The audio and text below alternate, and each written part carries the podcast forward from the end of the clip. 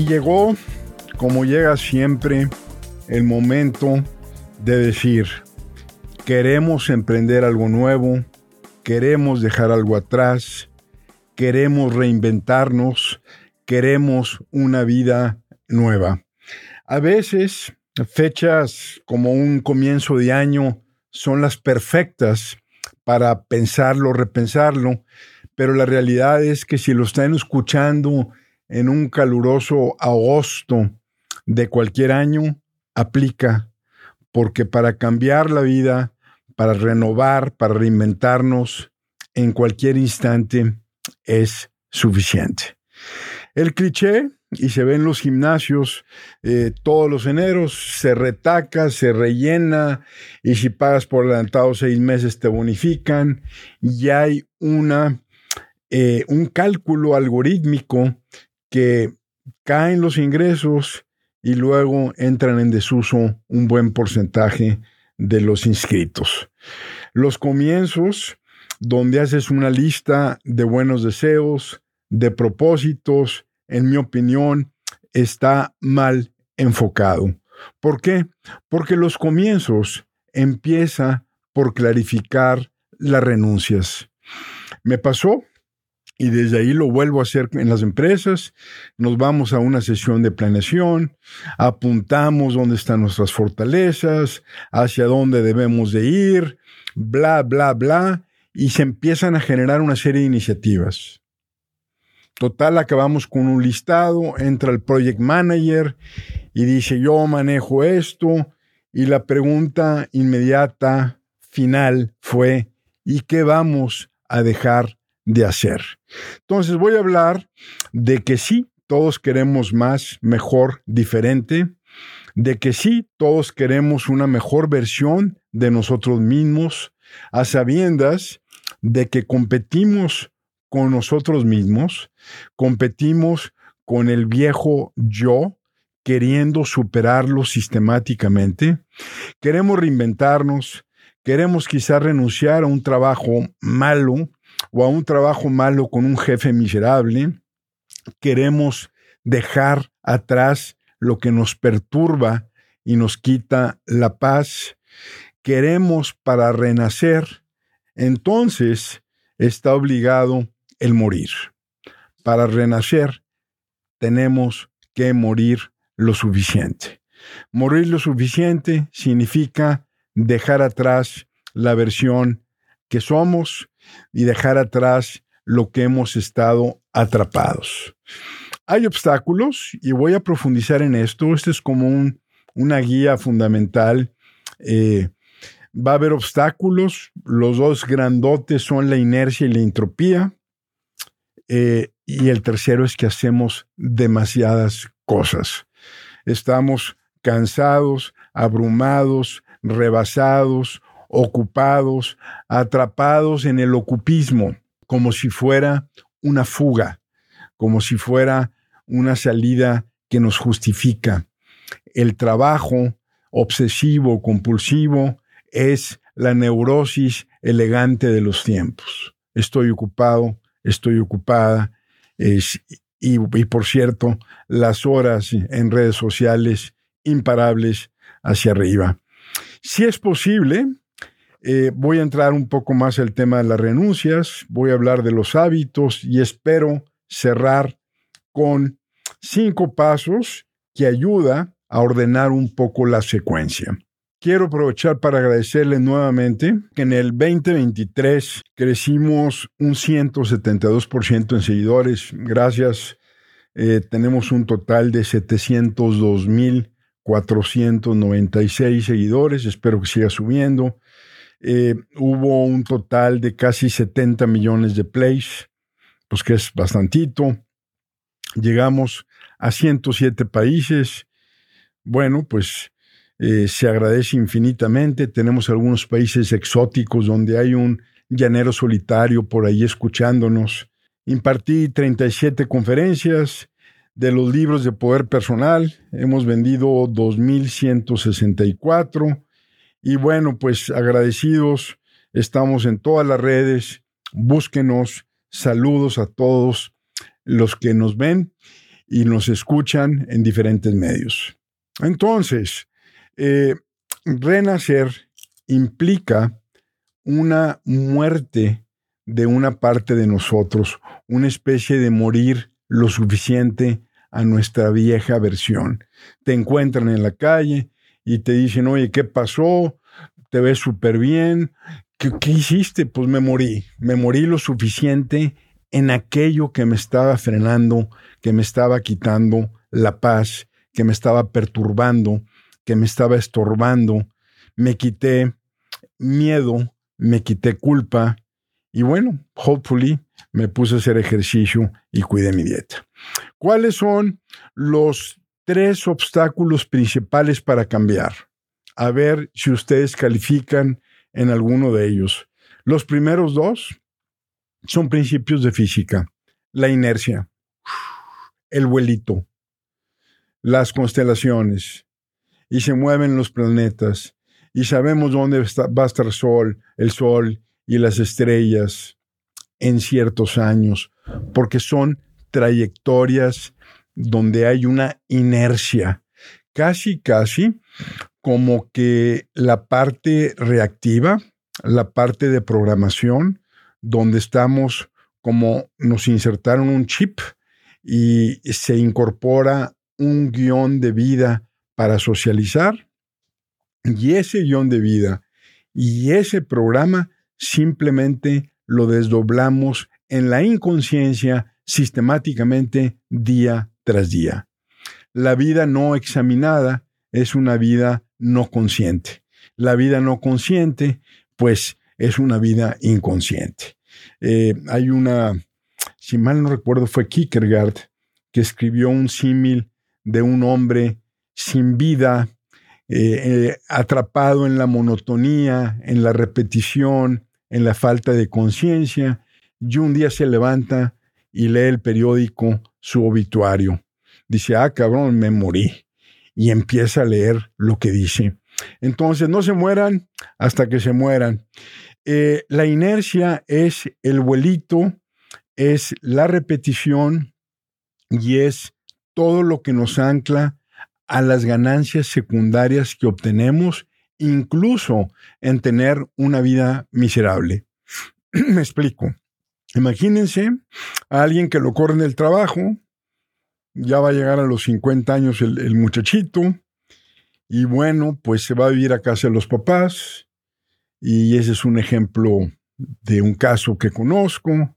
Y mi hijito, bienvenido, yo te hago tu sopita, te hago tu caldito, agarra la chévere de tu papá, eh, entra a la cuenta mía de Netflix, este, acuéstate donde quieras, reponte, qué malas son las personas, por cierto, te presto la casa por si quieres hacer una fiesta, no te preocupes de tu renta, mejor haz una pausa, pero resulta que es la quinta vez que ocurre.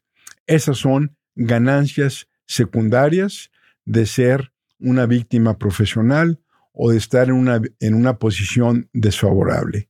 Distingo siempre con las víctimas auténticas, con las víctimas que no tienen la posibilidad de cambiar su vida, con las víctimas que están tomadas por el agresor. Mis respetos, mi pena, mi solidaridad. Hablo de las víctimas que teniendo la solución en puerta, teniendo el poder personal para lograrlo, prefieren por diversas razones, quedarse donde están. Entonces, la inercia nos lleva a la repetición y lo mismo llega a donde siempre y lo de siempre lleva a lo mismo. Entonces, eh, eso es como una inercia que tiene que ser rota. Imaginen un eh, cohete, y ojalá si me están viendo en YouTube, como un cohete va saliendo a toda velocidad, a toda propulsión, y se va alejando de la gravedad del centro de la Tierra, y de repente cuando libra ese cinturón de gravedad, vuela solito, inclusive apaga los motores. Eso es lo que cuesta el cambio. El motor a propulsión con una decisión y una determinación. Pero una vez liberando la resistencia, una vez liberando la adicción a la familiaridad, una vez liberando el hábito, de repente todo es más fácil, todo es más sencillo y nos empoderamos entonces. El primero fue la inercia, eh, el segundo es la entropía.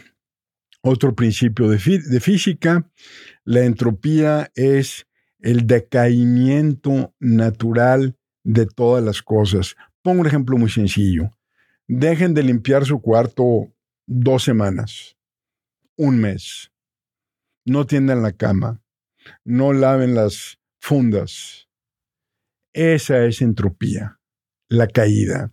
Otro ejemplo de entropía, una organización o una persona que no quiere oír, que no quiere ver, que tiene anosmia, que no huele, que no siente, porque siempre cree que tiene la razón. Por patologías ya severas como un narcisista eh, perverso o sádico o simplemente alguien que está atrapado en un complejo y que no quiere trabajar. Entonces, ese es el equivalente a un cierre de sistema. Una empresa que no escucha el mercado, cierre de sistema, una organización donde no entra gente nueva, sino todos iguales y todos piensan igual, cierre de sistema, o un organismo que simplemente deja de comer o deja de respirar. Todos los organismos eh, que se cierran los sistemas se convierten en entropías que eventualmente se colapsan. Entonces, pues hay una carrera que estamos jugando todos contra la entropía, la muerte, eh, y, y esto nuevamente demanda un esfuerzo para romper el decaimiento natural del cierre de sistemas que viene por el simple transcurrir del tiempo. Entonces tenemos a la inercia y a la repetición como enemigo, tenemos a la entropía, tenemos a ese grado de familiaridad que nos da tanta seguridad y por eso el dicho de más vale malo conocido que bueno por conocer se escucha terrible. ¿Cómo va a ser mejor algo malo que ya conoces que algo bueno por conocer? Pero hay, eh, digamos, el reto de la humanidad a nivel personal y quizás social es solamente uno o evolucionamos o nos repetimos. Evolucionamos y aprendemos o nos repetimos y no aprendemos. Evolucionamos, enfrentamos problemas nuevos o estamos atorados en los problemas de siempre. Entonces, eh, hay que, eh, la renovación, el renacimiento, Fíjense qué padre el nombre, renacimiento, es como volver a nacer, implica, como lo dije, eh, una especie de muerte. Eh, ¿Qué está implícito en la muerte? Las renuncias. Las renuncias. ¿Es más importante lo que vas a dejar de hacer en el periodo que entra, en el año que entra, en el ejercicio que entra, si quieres cambiar tu vida, si quieres poner un negocio, si quieres cambiar de personas con las que convives, lo más importante es la renuncia. ¿Qué no quieres primero? ¿A qué quieres? Los niños chiquitos, eh, los terribles dos, están cuando aprenden a decir que no, es fascinante observarlos en el momento del berrinche, porque dicen, no, y se les ponen aquí las venas y se ponen rojos, como diciendo, este es mi poder. Y damas, caballeros, el no quiero, energéticamente, es más fuerte que el sí quiero. Entonces tenemos que empezar con lo que no queremos, con lo que nos estorba, con lo que nos roba vida, tiempo, paz. Entonces, a la hora de replantearnos es qué te vas a quitar de encima, qué ladrillos vas a soltar del costal, ¿Qué te está haciendo padecer tu cotidianidad? La cotidianidad, el día a día, no es para padecerlo, es para vivirlo. Si se padece la vida, no es vida. ¿Qué te quita la paz? Primera pregunta. ¿O quién te quita la paz? ¿Tú te quitas la paz a ti mismo en esquemas de ansiedad, de culpa? ¿Tu trabajo? ¿Tu rutina? ¿Tu entorno? ¿Qué te quita vitalidad? Y saben que normalmente creo que es lo que nos roba vida, es lo que está en nuestra vida de manera aceptable. Me voy a explicar.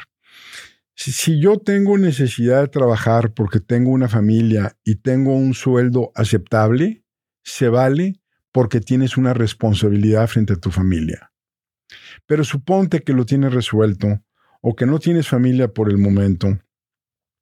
Un trabajo a medias te está quitando de tu vida un trabajo pleno.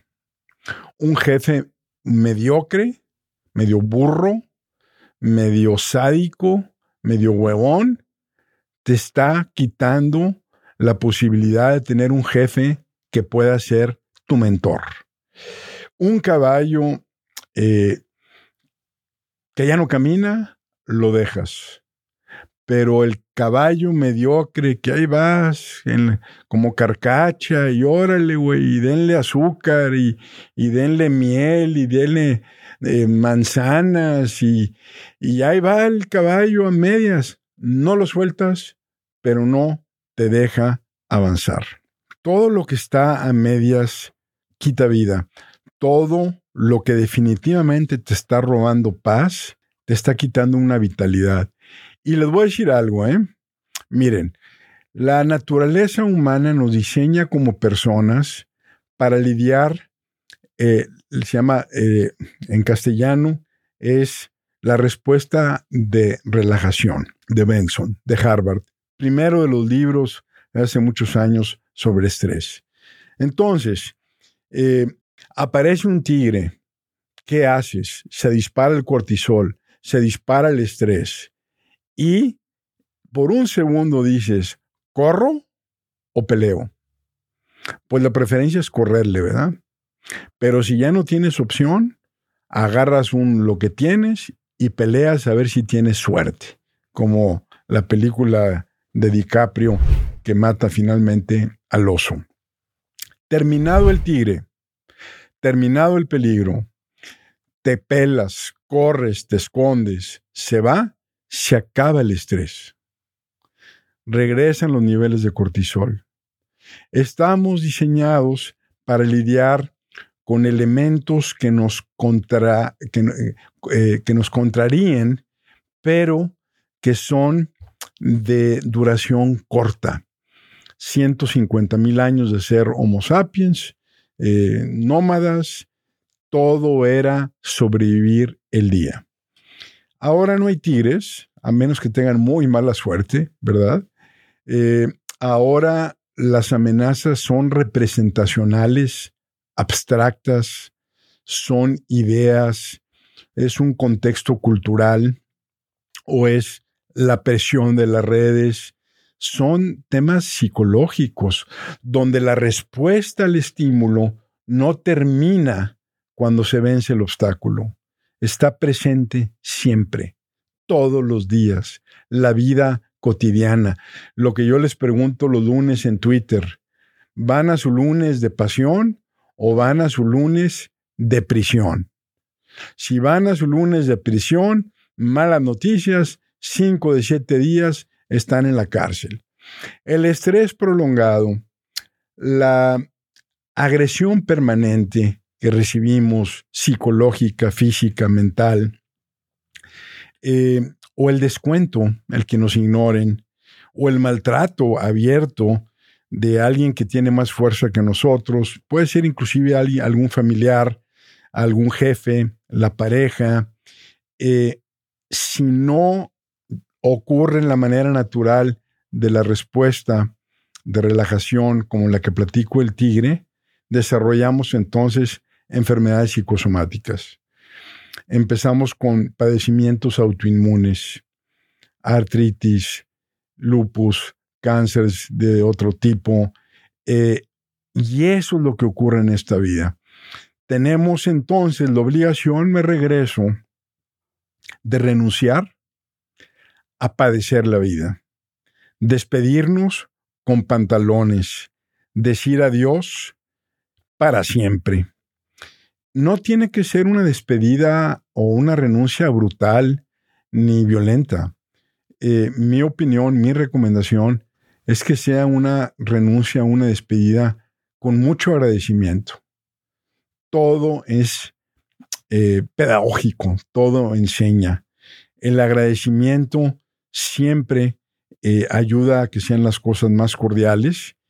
y me recuerdo de un entierro vikingo, donde finalmente se hace una ceremonia, se junta la aldea, se pone el cuerpo sobre una canoa, este, sobre una nave, y se desliza con unas velas y un arquero tira una flecha, prende y se incinera el cuerpo. Es honorable. Honorable es cantar o poner una foto de la persona eh, en alegría. Honorable es, como lo hacen los tibetanos, que en algunas partes ya no es tan común como antes, literal agarran el cuerpo, lo parten a machetazos y lo avientan para que se lo coman los buitres eh, y el ciclo de la vida se renueve. Si renuncias, Ojo, no es cuando llegue algo nuevo, yo renuncio o me despido de esto que te está perturbando. No, se renuncia primero, mientras no te mueras de hambre, porque si no abres el espacio, si no está abierto el espacio, nunca va a llegar lo nuevo. Es eh, un principio energético que si el espacio está ocupado, no llega lo nuevo. También al renunciar se quita la dispersión. Si tienes muchas metas, muchas actividades, muchos proyectos, estás atrapado o atrapada en el ocupismo, eh, lamento decirte que no tienes fuerza ni poder. Estás diluido.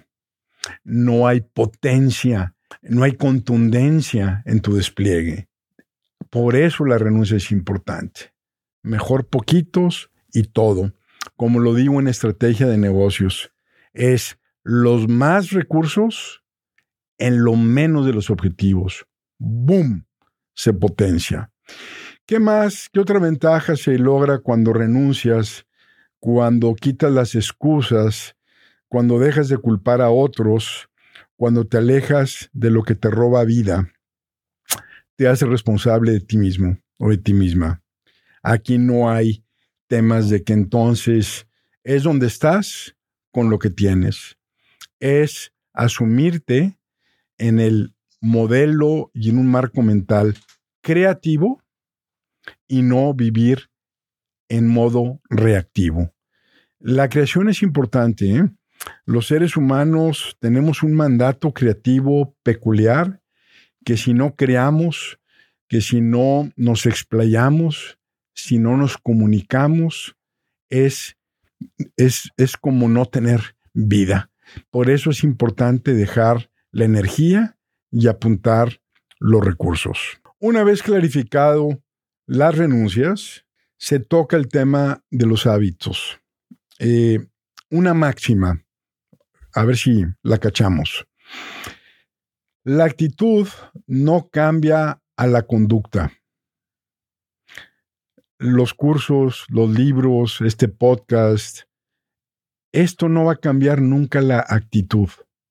Se van a sentir de repente, espero, mi deseo, inspirados o motivados, o se van a tomar un curso a no sé dónde, o leen un libro X, y se sienten temporalmente como que ya di con la respuesta. Y aparte se ponen de predicadores a otros de que tienes que eh, leer este libro, tienes que tomar este curso. Eso, actividad, es como una aspirina, no genera cambio profundo. Lo único que genera cambio profundo es cuando cambias los hábitos. Tan tan. Y entonces, ahora sí, los hábitos son los que generan e impactan a la actitud. No es lo mismo, voy a poner un ejemplo, espero que sea claro, que tú pases los fines de semana viendo Netflix, y bueno, yo también tengo Netflix, no, le estoy echando, y qué bueno que hay Netflix. Yo me pregunto qué hacía el mundo antes de que existiera Netflix, pero bueno, eh, el sentarte a ver una serie limitada de seis episodios implica, oye, pues qué, una cervecita, un vinito, palomitas, hamburguesas y síguele. Y luego, pues qué rico es fin de semana. Y amanecemos medios crudos. Este, leer no sirve ahí.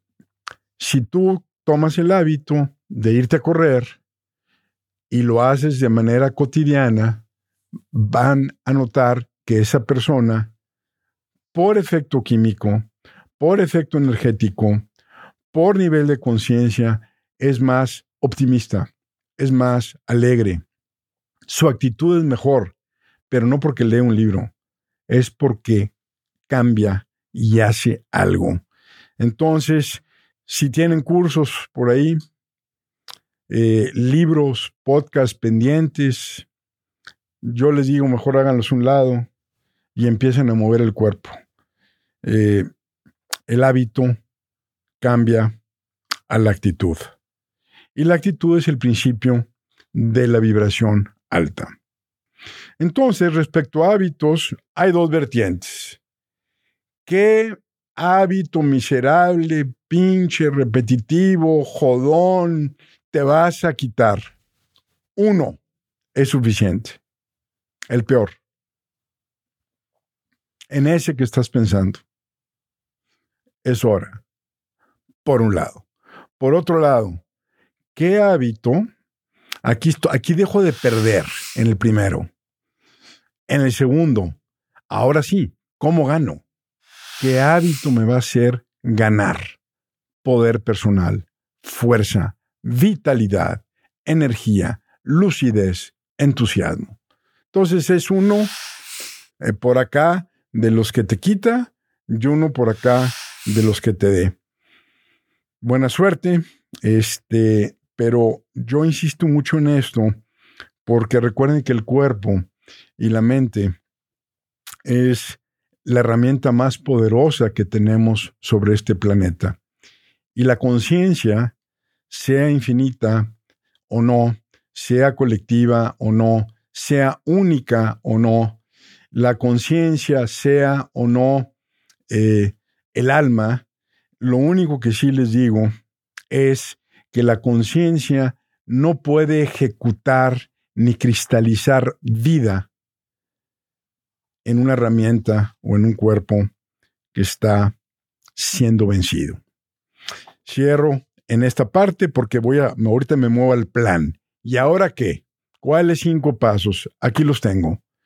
Nada más cierro esta sección con una frase bien linda de Publio Sirio, un esclavo romano que fue liberado por cuerda, por estudioso, sobre la disciplina.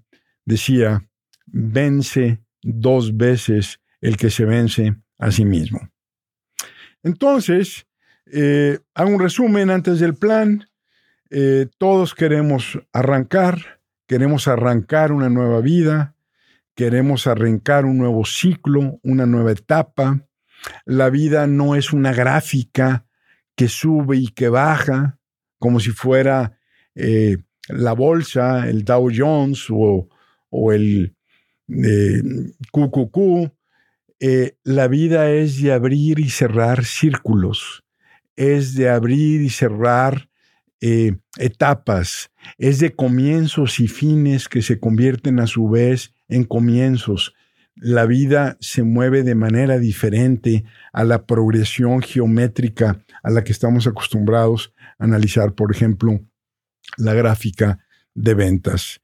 Todos queremos arrancar, queremos renovarnos, dejar la piel vieja ahí en el piso. Eh, los enemigos son la inercia, la entropía y la repetición. La renovación nos demanda un poquito de morir al viejo yo. Eh, para eso tenemos que renunciar, quitarnos todo aquello que nos quita vitalidad y solo así se abre el espacio para que llegue lo nuevo y se genera la potencia del enfoque. Y con los hábitos eh, es la forma realmente de impactar a la actitud. Cierro ahora con cinco pasos del plan. Espero haberlos convencido en algo o haberlos provocado algo. Y ahora, ¿qué sigue? Número uno, atrévete a pensar en grande. El cambio, la renovación, la nueva vida empieza sí y solo sí. Esa posibilidad existe en la mente. Si no tenemos esa posibilidad considerada, y recuerden, en física cuántica, todas las posibilidades están siendo siempre activadas. Si yo no dimensiono la posibilidad de ser o de hacer o de estar, si no me admito siquiera la posibilidad, no se va a lograr. Les pongo el caso de los récords olímpicos. Siempre hay récords que parecen invencibles. Entonces, la gente en su cabeza no los incorpora y no los rompe. Hasta que a alguien le vale madre, se avienta, hay un nuevo récord. Cada cuánto hay un nuevo récord. En cada competencia olímpica hay nuevo récord. El potencial humano es infinito. La creatividad es infinita. La imaginación es infinita. La capacidad de cristalizar y concretar algo es infinita. Donde estés, con lo que tengas, de donde vengas. Hay ejemplos que lo demuestran. Atrévete a pensar en grande. Vivimos frenados, dudando, debilitándonos con miedo. Y una frase bien linda que me gusta, esa sí es mía, que los verdaderos sueños, los más chingones, los que más me entusiasman y donde mayor siento vibración, esos son los sueños que no dejan dormir. Esos que dices, híjole, bueno, pues eh, atrévete a pensar en grande. La luz ahí está. Nos afanamos en no verla. Número dos, nuevamente, ¿a qué vas a renunciar? La renuncia te quita la ocasión de culpar a otros. Hazte responsable. Tres, clarifica metas. Insisto en que sean pocas. Quita el 70% de ellas. Si no las quieres quitar, quítales la cantidad de tiempo que les asignas. Toda la galleta, todo el punch al 20, 30% de las metas. Primero trabaja en las metas internas, tu paz interior, tu salud, tu eh, estado relajado, tu conciencia, tu buen sueño. Primero se conquistan las metas internas para que entonces tengas el poder de las metas externas. Cuando la batalla interna contigo mismo a base de ti y o de culpar a otros es muy grande, no tienes energía para la externa. Empieza con la interna. Entonces, atrévete a pensar en grande. Clarifica que vas a renunciar. Así te vas a ser responsable. Tres, clarifica metas que sean pocas para que le metas todo, lo más en lo menos y trabaja primero en las internas. Cuatro, Quítate un hábito que quita energía y allégate un hábito que te dé energía. Esto eh, van a decir, oye, pues eh, eh, un hábito, quitarme un hábito es una renuncia. Sí, pero el hábito yo lo veo desde el punto de vista de energía, de herramienta. La renuncia me refiero a todo el entorno de cómo se está desplegando tu vida de tal forma que la estás padeciendo en lugar de viviendo. Cinco, persiste. En el camino vas a ir viendo toallas que avienta la gente. Tú sigue avanzando. Es rarísimo que alguien le pega, le pegue a la primera. Rarísimo. Lean los éxitos de empresarios o de deportistas. Eh, todos son seriales. Es una tras otra, tras otra, tras otra. Y me acuerdo este, de Michael Jordan, que el coach del equipo de high school le dijo, nunca vas a ser un buen jugador. Y el muchachito se fue a su casa y se puso a llorar. Michael Jordan. Se le falla hasta que se le pega. En esta persistencia, te quiero recordar de los problemas nuevos que van a llegar cuando quieras cambiar tu vida. Pueden pasar varias cosas. La primera, vas a enfrentar reprobación o no aprobación de la gente que tienes cerca. Vas a generar inquietud, por ejemplo, a la hora de quitarte un hábito negativo de los que sí lo siguen teniendo. Acuérdense que la miseria le encanta la compañía. Vas a eh, enfrentar problemas nuevos, sin duda. Sin duda vas a enfrentar problemas nuevos. Pero ojo, son problemas nuevos. Eso es lo que hay que celebrar. Que no sean los mismos problemas de toda la vida. Ahí no hay evolución. Están en una caminadora de la miseria. Los nuevos problemas te van a estirar. Y van a calar algunos y vamos a quizás cambiar de amigos y vamos a quizás cambiar de entorno. Sigue avanzando con respeto, no agrediendo a nadie, no sintiéndote superior porque estás siguiendo tu propio camino. Simplemente persiste, porque muchas empresas y muchas personas y muchas entidades a la hora de hacer algo mejor para cambiar, necesariamente se alborota el sistema, enfrentan problemas nuevos y se asustan y se regresan. Por eso es tan difícil que la gente cambie. Así es que es inocente pensar que la innovación no genera problemas nuevos.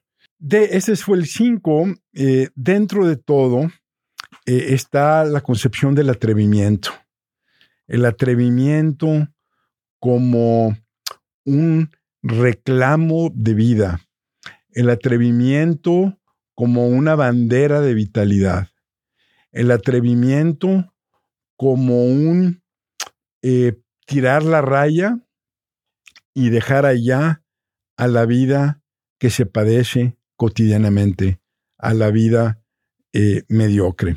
Las oportunidades rara vez llegan cuando estás preparado o preparada. Dices tú, ah, cabrón, ahí está el stretch.